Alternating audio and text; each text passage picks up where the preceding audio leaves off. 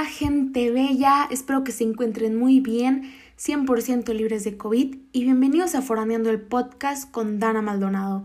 Pues ya me encuentro en la ciudad de Querétaro y este mes ha sido una experiencia padrísima, viviendo sola con mis amigas y una de las mejores cosas que me ha pasado y siento que no se me ha dificultado para nada el estar aquí sola porque todo el mundo me decía cómo vas a de hambre, te vas a morir de hambre si no sabes cocinar, pero antes es que todavía no sé cocinar y no me he muerto de hambre para nada. Siento que es más como disposición, las ganas de hacer comida. Yo veo si hay días que no tengo ni para hacer la comida, pero pues ahí me las ingenio. Pero bueno, ya basta de mucho rollo. El capítulo de hoy va a ser algo diferente a lo que yo tenía planeado hacer con este podcast. Lo que yo tenía planeado hacer con este podcast era como algo más divertido, algo que si tú tenías ganas de reírte lo podías escuchar. Pero este va a ser más distinto, es algo más personal, es algo que yo les quiero compartir a ustedes y espero que les guste. Les quiero hablar acerca de la esencia de la vida. ¿Qué es la esencia de la vida? Es eso que te hace feliz, que te brinda alegría, que te hace despertar cada día, es tu razón de vivir. Y la puedes encontrar en diferentes cosas, como por ejemplo un atardecer, tu familia, tu comida favorita, tu música favorita. Y pues la esencia de la vida es mi papá. Él es una persona maravillosa, él es una persona que hace que no pierda mi camino, y él me cambió mucho la perspectiva de la vida, literalmente me la transformó toda. Y él era una persona súper positiva, siempre con muchos amigos, siempre estaba contento a pesar de todo lo que pasaba a su alrededor. Y bueno, para empezar mis papás son separados, desde ahí empezando.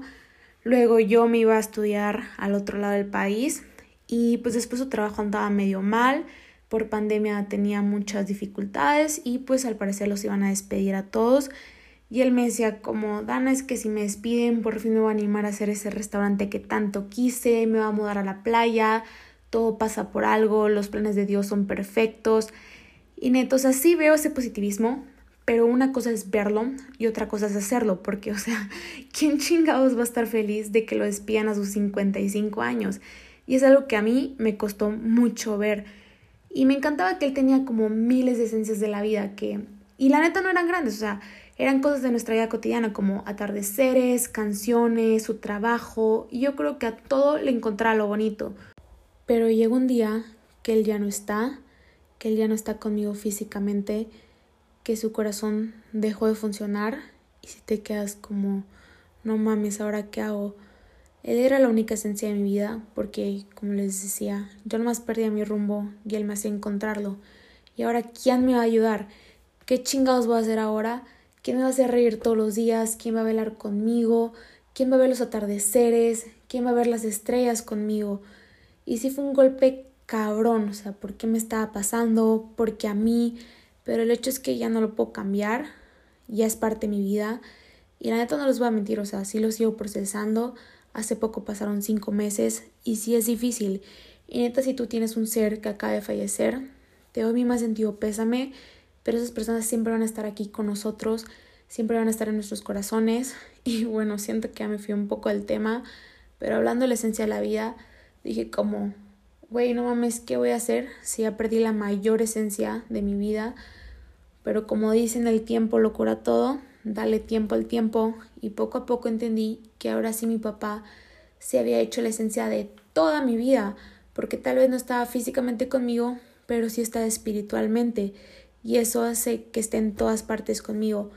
Y sé que no es igual y tal vez suene raro, pero hay días que siento su amor aquí conmigo, sus abrazos, o hay señales que él me envía, que llega un punto en mi vida que estoy perdiendo como mi camino y de la nada veo a un pingüino y sé que es él.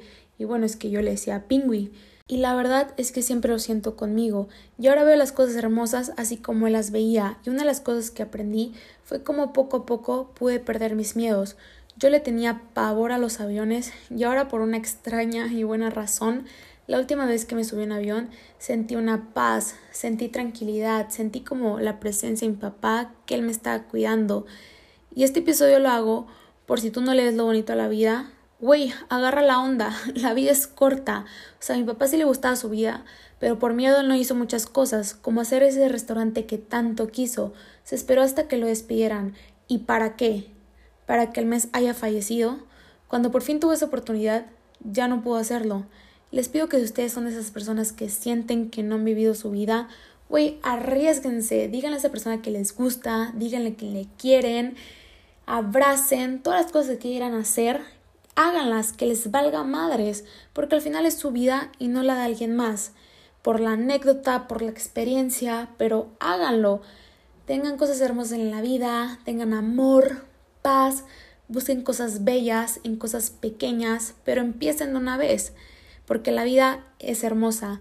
Y bueno, espero que les haya gustado este episodio. Les prometo que el siguiente episodio va a ser un poco más divertido. Y a cualquier comentario que me quieran decir, eh, cualquier recomendación, estoy abierta a cualquier cosa. Estoy en Instagram como arroba foraneando el podcast. Por ahí me pueden mandar un mensaje. Y bueno, los quiero mucho. Muchas gracias por escuchar este episodio. Les mando muchas buenas vibras y vivan sus vidas. Arriesguense nos vemos el siguiente episodio.